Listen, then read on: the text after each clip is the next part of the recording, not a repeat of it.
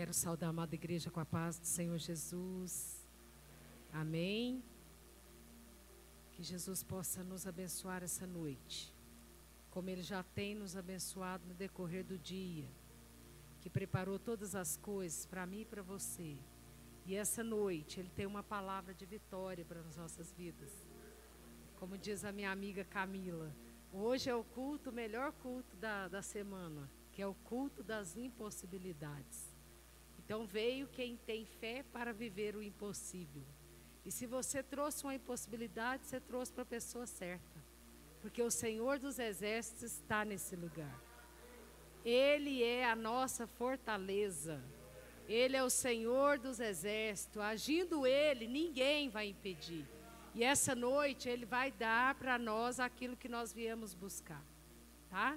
Não porque merecemos, mas porque Ele é bom e a misericórdia dele dura por toda a eternidade. Abre a sua Bíblia, Apocalipse, capítulo 1. A partir do versículo 9, o Senhor tem uma palavra para nós. E é maravilhoso ouvir a voz dele. Capítulo 1 de Apocalipse. Tanta gente, né, reluta para não falar sobre Apocalipse, mas Deus escreveu o Apocalipse para os dele. Tem promessa de Deus para nós aqui nesse texto. Então nós não temos que ter medo, nós temos que ter obediência. Se ele disser e nós fizermos, assim seremos bem-sucedidos. A palavra do Senhor diz assim: Eu, João, que também sou vosso irmão e companheiros de aflição, no reino e na paciência de Jesus Cristo, estava na ilha chamada Pátimos, por causa da palavra de Deus e do testemunho de Jesus Cristo. Eu fui arrebatado em espírito no dia do Senhor e ouvi detrás de mim uma grande voz que soava como uma trombeta. Essa voz dizia: O que vês, escreves no livro e envia-o às sete igrejas que estão na Ásia: Éfeso, Esmirna, Pérgamo, Tiatira, Sardes, Filadélfia e Laodiceia. Virei-me para ver quem falara comigo, e vi sete castiçais de ouro. E no meio deles um semelhante a filho de homem, mas ele era vestido até os pés com uma veste comprida e cingido no peito com um cinto de ouro. A sua cabeça e os cabelos eram brancos como lã branca, como a neve, e os seus olhos tinham chispas de chama de fogo. Os seus pés eram semelhantes a um latão reluzente, como se tivessem sido refinados numa fornalha, e a sua voz como a voz de muitas águas. Ele tinha na mão direita sete estrelas, e da sua boca saía uma espada afiada de dois gumes. O seu rosto era como o sol, quando na sua força resplandece. Quando eu vi, eu caí aos meus pés, como morto. Ele pôs sobre mim a mão direita e disse: Não temas, eu sou o primeiro, sou o primeiro e o último. E o que vive, estive morto, mas eis que estou vivo para todo sempre. Amém. E tenho as chaves da morte, também do inferno. Escreva essas coisas que tem visto, e as que são, e as que depois irão acontecer. Quanto ao mistério das sete estrelas que viste na sua mão direita, e dos sete castiçais de ouro, as sete estrelas são os anjos das sete igrejas, e os sete castiçais que vistes são as sete igrejas. Amém? Você glorifica por essa palavra? Essa palavra o Senhor alegrou meu coração e eu fui diligentemente deixando o Espírito Santo falar e quero viver o que eu vivi essa tarde na presença dele, para que você seja portador dessa mensagem, para que seja o seu coração receptivo ao poder dessa palavra. Às vezes nós relutamos, muitas pessoas não gostam, porque dizem que é a consumação, que é a revelação, que muita coisa que os homens não vão poder saber. Importa que essa noite o Senhor escolheu esse texto. Se Ele escolheu esse texto, Ele escolheu você. Porque Ele sabe a sua necessidade, o que você precisa para sair daqui melhor do que você entrou. Amém? Quando nós olhamos as necessidades humanas, e tem até uma teoria de Maslow, que é uma pirâmide, a gente vê de cima para baixo, uma parte pequena até uma parte maior, todas as necessidades humanas. E lá a gente encontra o ar, a comida, o alimento, o amor, a segurança, o trabalho e tudo que é infinito que eu e você necessitamos.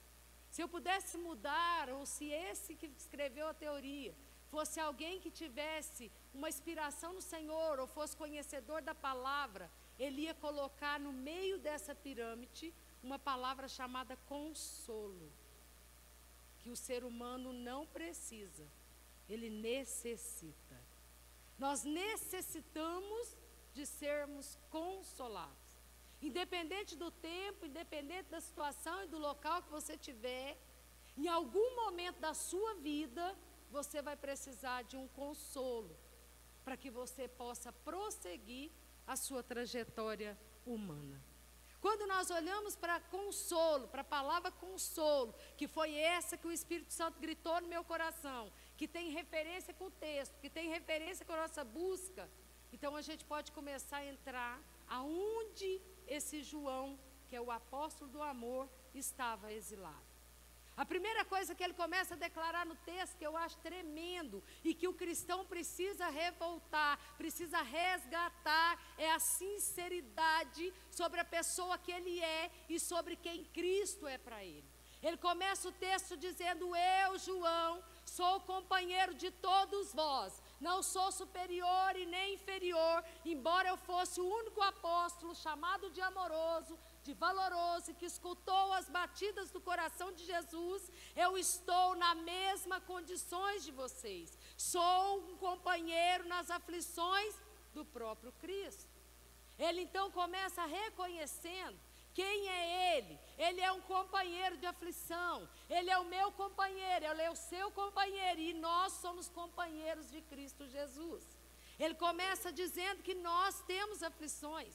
E a palavra consolo, ela só tem valor quando nós estamos nas nossas aflições. Nós passamos por aflições. Se eu pedir para levantar a mão, algumas pessoas vão levantar. Quem não levantar já passou pelas aflições ou porventura ainda passará por alguma aflição na sua alma. Porque isso é o movimento natural da nossa vida. Os que servem a Jesus deveriam se acostumar com essa palavra eu estou aflito, eu estou no sofrimento. Bem disse a Jussara aqui, olha, às vezes você está se sentindo no vale, você está se sentindo no deserto, glorifica onde você está. Sabe por quê? Porque o meu Jesus, ele ama visitar esses lugares. Então o deserto e o vale não é para assustar ninguém, porque ali a gente conhece as nossas aflições. E nas nossas aflições é que Deus utiliza para falar comigo e para falar com você. Não tem outro meio que nós paramos tudo para ouvir a voz do Senhor. Então nós estamos de aflições e aflições, se tornando companheiros de Jesus Cristo. Imagina você companheiro de Jesus Cristo. Essa noite você se coloca como companheiro de Jesus Cristo. E o ser humano aprendeu que tudo aquilo que faz ele chorar, que faz ele sofrer, ele tem que repudiar. Com Cristo não é assim. Porque de aflição em aflição, ele vai te dar uma coisa, um troféu, que chama maturidade espiritual. E ela só vem depois que você é consolado. É só depois desse encontro permanente com Cristo. E cada vale, cada deserto, cada sofrimento e aflição que você enfrenta e você conquista e você sai dele, você vai recebendo maturidade e consolo do próprio Cristo Jesus. Então, se você entrou aqui essa noite revoltado, essa revolta vai ficar aqui no altar do Senhor, porque você está vivendo o que você precisa viver para crescer e receber a maturidade do céu da glória. Não tem nada errado na sua história. Nós é que às vezes achamos que nós causamos, que nós sumimos, que nós às vezes não fizemos aquilo que Deus pediu e por isso nós estamos aflitos. Não. essa aflição que é temporária, ela está preservando o seu galardão no céu da glória.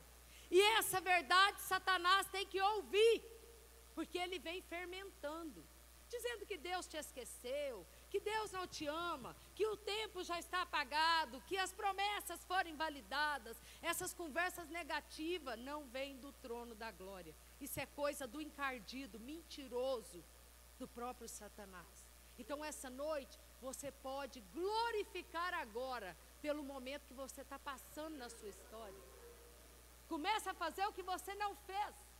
Glorifica por esse vale, glorifica por esse deserto, glorifica por essa aflição, glorifica por esse sofrimento. Sabe por quê? Porque Jesus está no controle de todas as coisas na sua vida. E se você não sabe disso, aprendeu hoje que Jesus está no controle. Quando João começa a falar disso, ele começa a falar de uma coisa que é muito maior do que eu e você estamos passando. Ele está exilado. Por dois motivos: apregoar o Evangelho e ser testemunho de Cristo Jesus. Alguém entre nós está no vale por esses motivos? É isso que deixa você temeroso. Porque além de você experimentar o vale, experimentar o deserto, você se sente afastado do Todo-Poderoso. É aí que Satanás entra. É nesse espaço que você dá, nessa ideia de que você é órfão, de que Deus te abandonou. Não. Deus está no deserto, está nas águas, está no ar, está aqui, está na sua casa, está na sua empresa. Ele está em todos os lugares. Isso é gerar em você maturidade espiritual. Jesus está voltando e você ainda não entendeu quem você é para o Senhor faz a diferença na sua história. E você não é qualquer um. João não era qualquer um. O nosso medo é que nós não estamos apregoando, nós não estamos fazendo o que ele pediu. Tem ministério em nosso meio que está atrasado, tem pessoas que não estão produzindo aquilo que tem potencial para produzir, ainda não decidiram se vai servir ao Senhor ou se vai fazer a vontade desse mundo. Esse é o vácuo que fica para o sofrimento humano. Agora, quando nós chegarmos à maturidade de João, dizer isso aqui não é pessoal. Isso aqui não tem nada a ver comigo, porque nem para ter alguma coisa boa eu sirvo. Mas isso aqui são as causas definitivas de servir a um Jesus poderoso qual eu sirvo. Você precisa parar de achar que tudo é você. Que tudo é por você, que tudo envolve as suas atitudes. Não. João, essa noite, está falando para você que você veio buscar o consolo e você vai levar o consolo para sua casa. Porque nós estamos vivendo a vontade do Senhor. Nós não cantamos quando nós convertemos. Agora não sou eu que vivo mais, mas quem vive em mim? Cristo!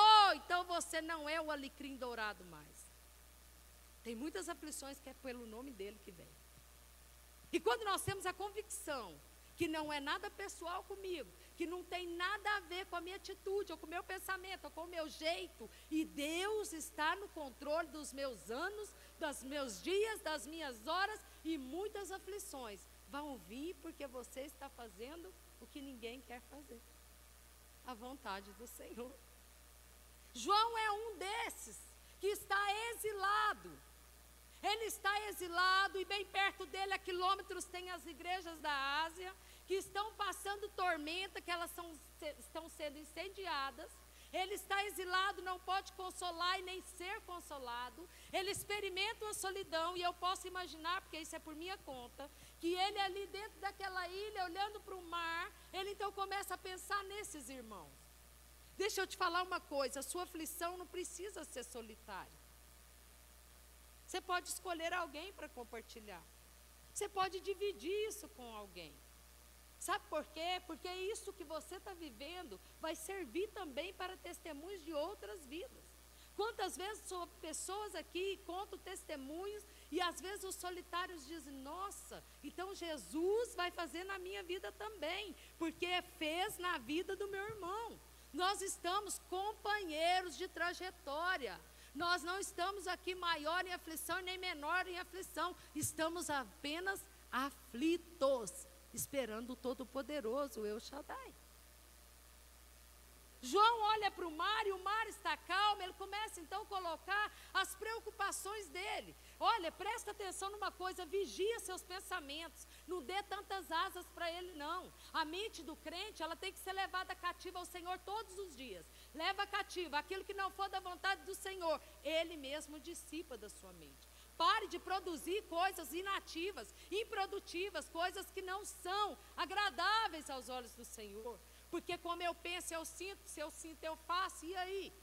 De repente você está fazendo uma coisa porque você não foi vigilante com o seu pensamento. Então tenha saúde mental, tenha e busque a saúde mental. Vai ser a riqueza do século. Saúde mental igual riqueza do século. Quem tem saúde mental alcança consolo, maturidade e prossegue, independente da situação. Então higieniza sua mente. Para de dar tanto crédito para o dardo, para a seta, que são inflamados, que vem nessa confusão mental. Se você tem uma linha de raciocínio e Cristo já confirmou, a palavra já falou com você, a oração já falou, ele trouxe sonho, ele trouxe vitória, você está caminhando junto com ele. Para que temer? Para que dar tanta ilusão para sua mente? Comece então a focar naquilo que você já tem como objetivo. Comece a fazer, como o pastor disse, o que ninguém fez. Começa a falar o que ninguém falou, começa a ouvir o que ninguém ouviu e começa a viver as loucuras de Deus, como João acabou de viver uma. Sabe o que é o difícil no ser humano? Que ele quer o que o outro tem, mas fazer ele não quer fazer. Ele quer uma coisa que o outro já tem, mas ele não quer fazer. E isso não tem Deus, porque cada um de nós tem potencial, cada um de nós tem uma história, cada um de nós tem um propósito, cada um de nós tem uma chamada. E quem sabe as coisas ainda não aconteceram porque você não quer fazer o que Deus quer que você faça. Você quer fazer o que o outro está fazendo. Isso talvez seja o caminho do fracasso. Que tal buscar sobre você, sobre a sua intimidade? Porque João está lá e ele é um dos onze, 95 anos, o último que sobrevivente dos apóstolos. Ele está ilhado, exilado, ele sabe o motivo. Ele sabe por que, que ele está lá. Tem vale, tem deserto, que a gente já sabe por que, que nós estamos lá. Então pega caminhando nesse raciocínio. Eu sei quem é Cristo para mim quem sou para Cristo. Eu tenho um vale, eu tenho um deserto e o meu coração me direciona por causa disso e disso. Então agora, já põe a primeira e pega andando. Porque você já tem a sua linha de raciocínio.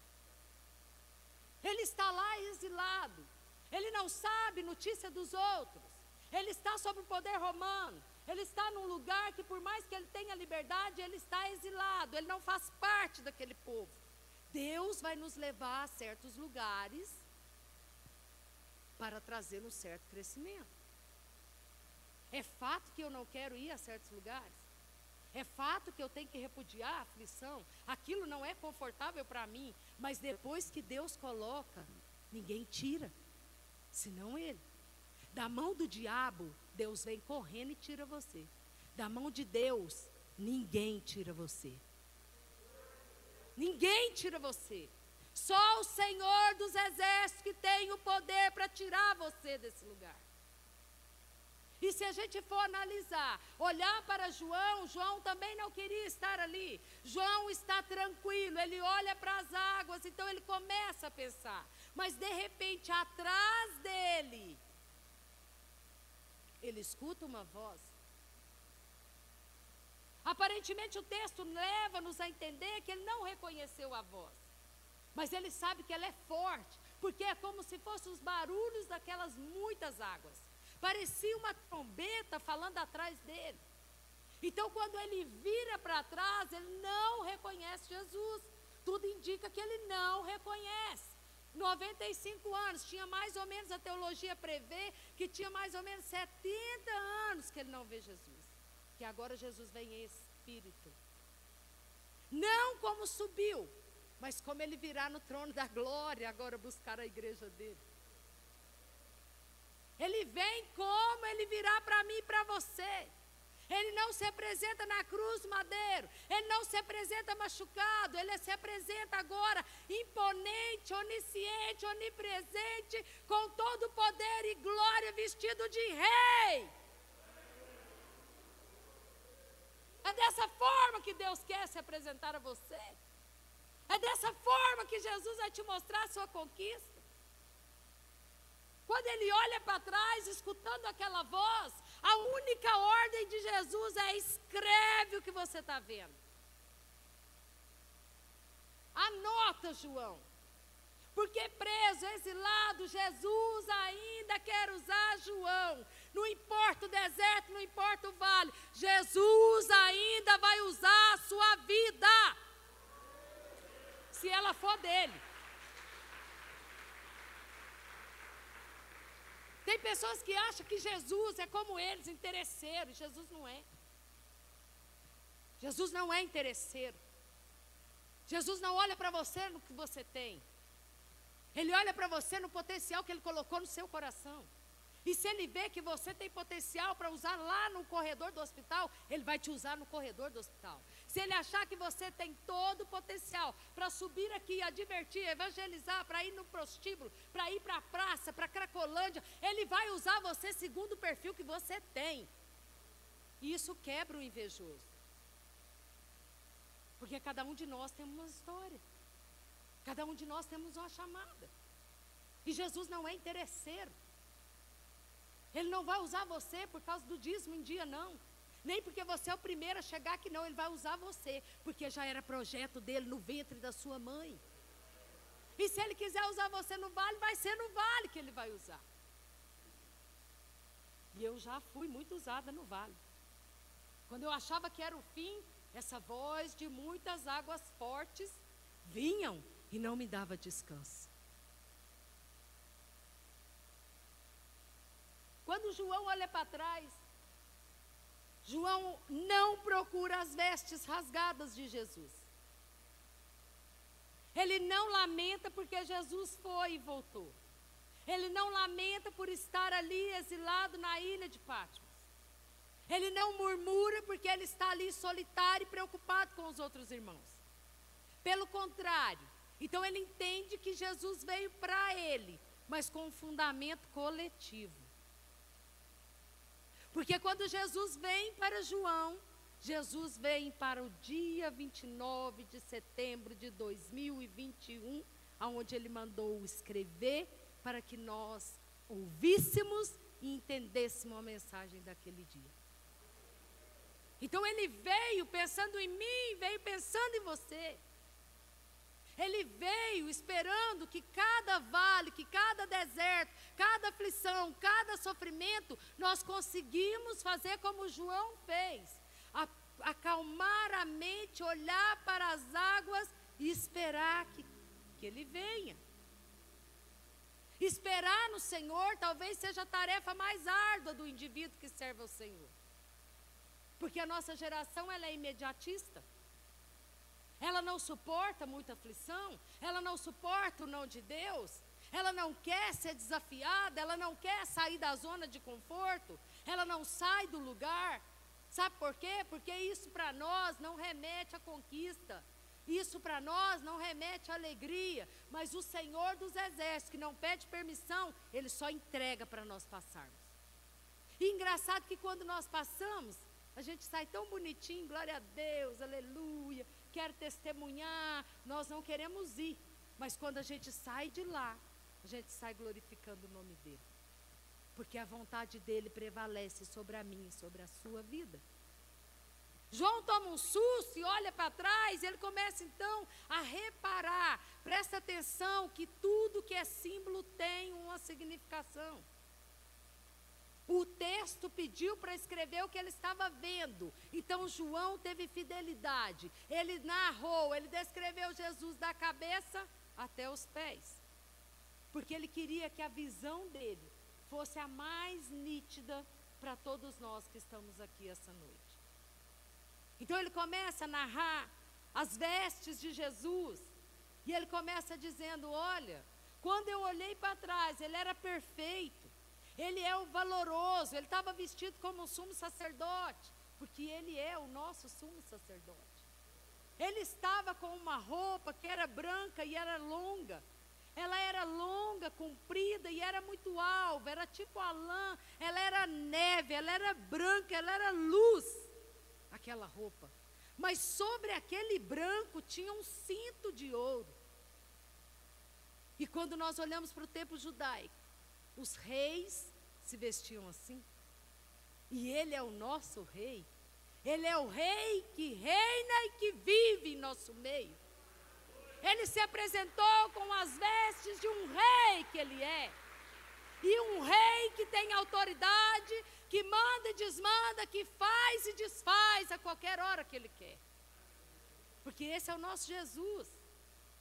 Ele é poderoso para fazer muito mais do que a nossa mente pequena está pedindo ou está desejando ainda, de longe. Ele vai fazer muito mais sobre a sua vida. Se você permitir que ele faça. Ele fala do cinto de ouro, e esse cinto não está na cintura, ele está à altura do peito.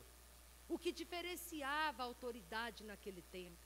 Esse cinto que estava ali era o próprio símbolo do poder do universo, da soberania dele. Ele estava cingido ele estava a ponto, ele estava ali como aquele que vai desenrolar os acontecimentos dessa vida. Dois anos atrás a gente estava temeroso. Dois anos atrás não tinha expectativa de vacina, não tinha expectativa de muita coisa. Olha o que, que Deus fez: virou todas as coisas. Quem não era, de repente agora é. Quem era demais agora nem existe. E Deus então vem e equilibra a humanidade. E qual dia da sua história, em dois anos de pandemia, que você foi abandonado por Jesus? Seja honesto por você. Seja honesto com você. Qual dia que Jesus abandonou sua casa e sua família? Nós abandonamos o templo. Porque a gente foi obrigado a abandonar. Mas Jesus não abandonou a nossa casa. Ele não nos abandonou. Ele sempre está ali, ele sempre esteve ali e ele vai sempre estar conosco. Porque quando nós olhamos a logística da ilha de Patmos, Jesus não precisou dos portões. Jesus veio na glória. E ele veio só para João.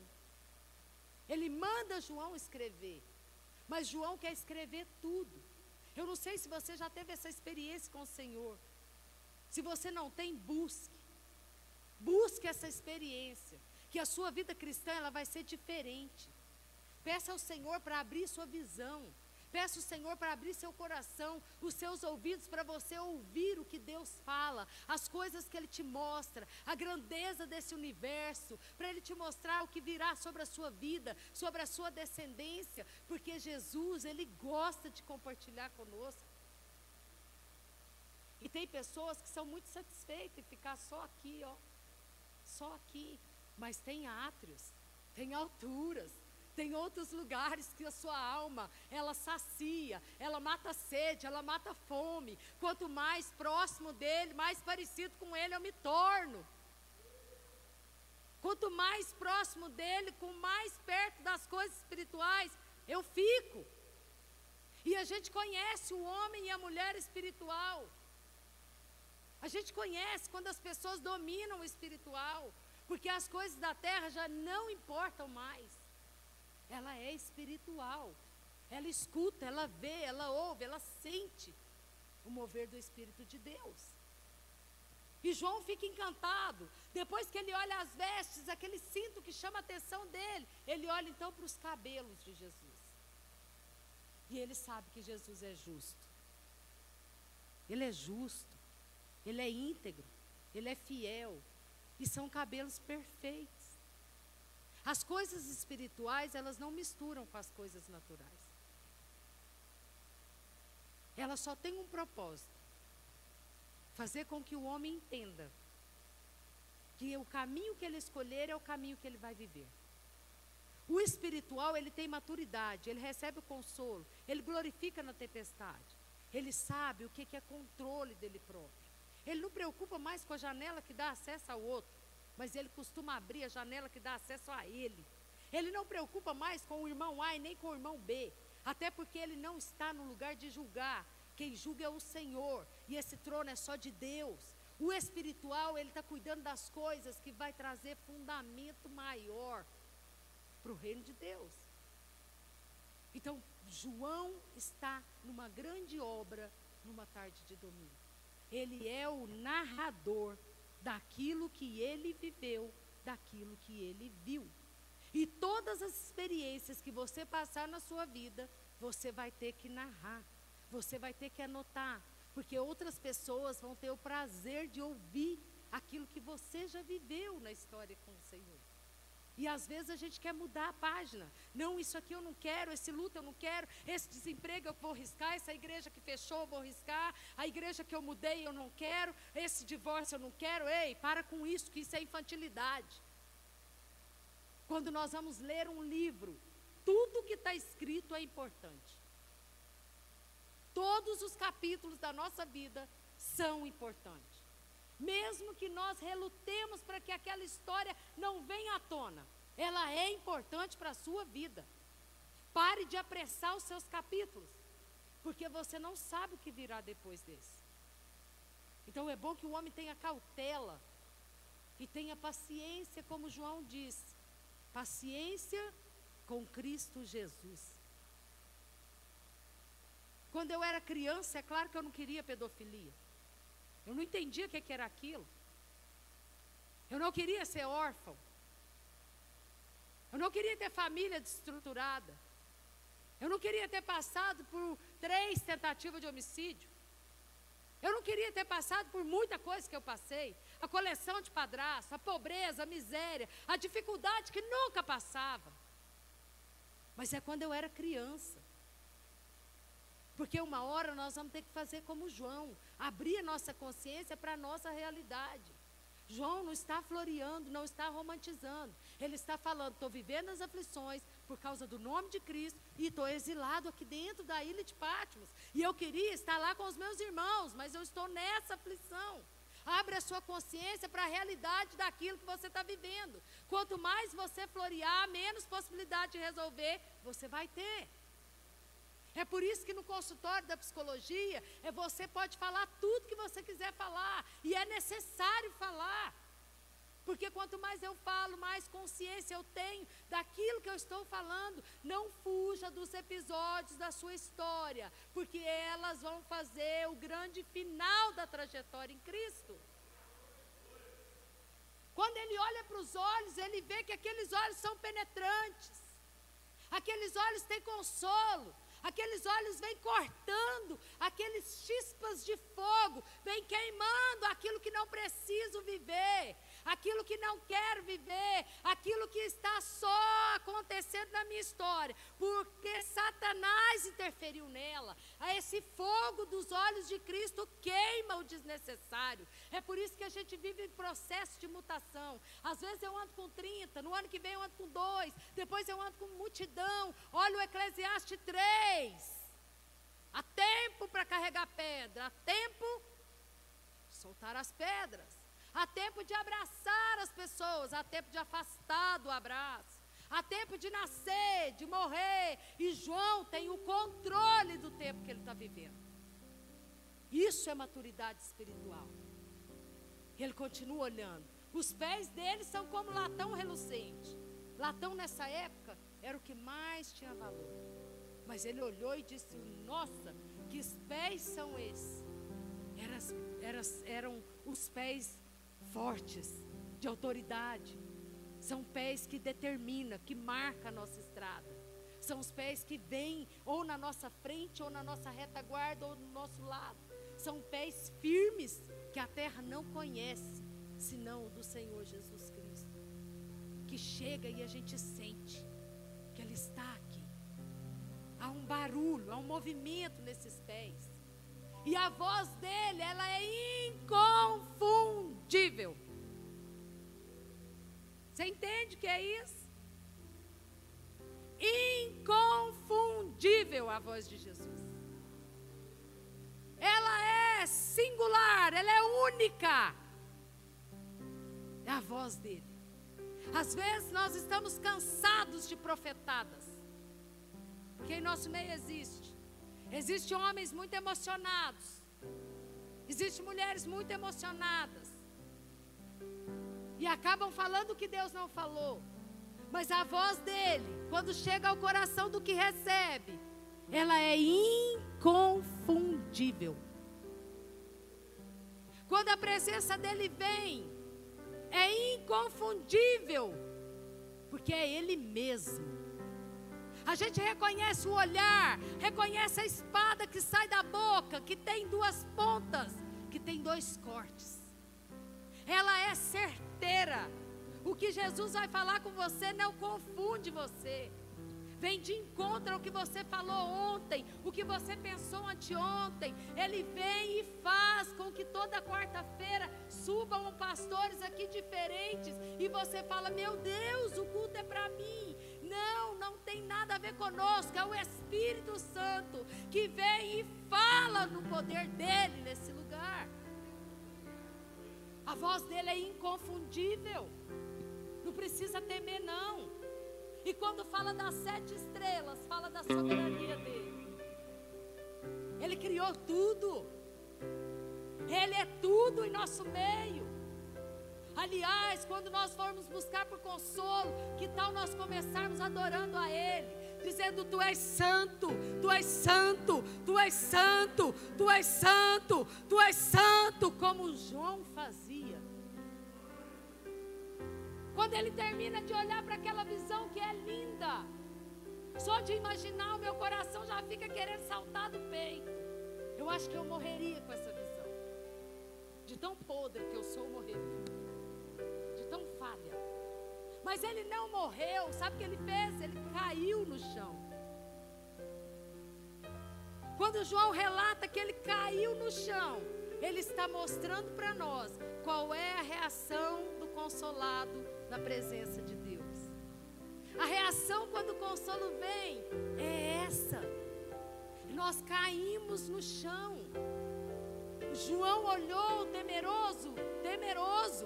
João ficou até preocupado com o que viria depois do que Jesus mostrou. Mas Jesus cantou uma canção para João dizendo: Não temas. E às vezes nós estamos querendo ver Jesus, querendo ouvir Jesus, mas não estamos preparados para cair de rosto no chão. Talvez esse orgulho que não nos deixa ajoelhar tem nos impedido de ver a face de Jesus, tem nos impedido de ver a grandeza e a glória dele. Um certo lugar tinha um monte de ateus e apenas um cristão que pregava. E um ateu implicado com ele, de fúria, de raiva, porque a nossa luz vai incomodar muita gente que está na treva. E ele então para esse cristão e diz para ele: Como é que você fala que Deus existe? Então me mostra ele. Se você fala com ele, se você ouve ele, cadê ele? Me dê o endereço dele. Aí o cristão disse: Te dou agora. Vem aqui. Ele não está aqui, mas eu te mostro um representante dele. Lá está aquele astro. Olha para lá, olha lá. Aí o ateu olhou e disse: Você está louco? Como é que eu vou ter visão para olhar para o sol? Ele disse: Louco é você, que não consegue ver e contemplar o representante dele, e quer que traga a face dele para que você morra. Então, às vezes, nós queremos isso, e Deus quer mostrar a grandeza dele na nossa pequenez nesse vale que você está, nesse deserto que você está, recebendo o consolo dele, você vai saber quem é ele.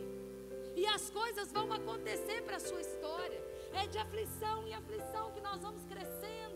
É de aflição e de aflição que nós vamos chegando perto e vamos nos tornando iguais a Ele. É de tanto ouvir Ele que nós vamos acostumando com a nova Jerusalém, vamos acostumando com a nossa forma de vestir, os nossos novos hábitos.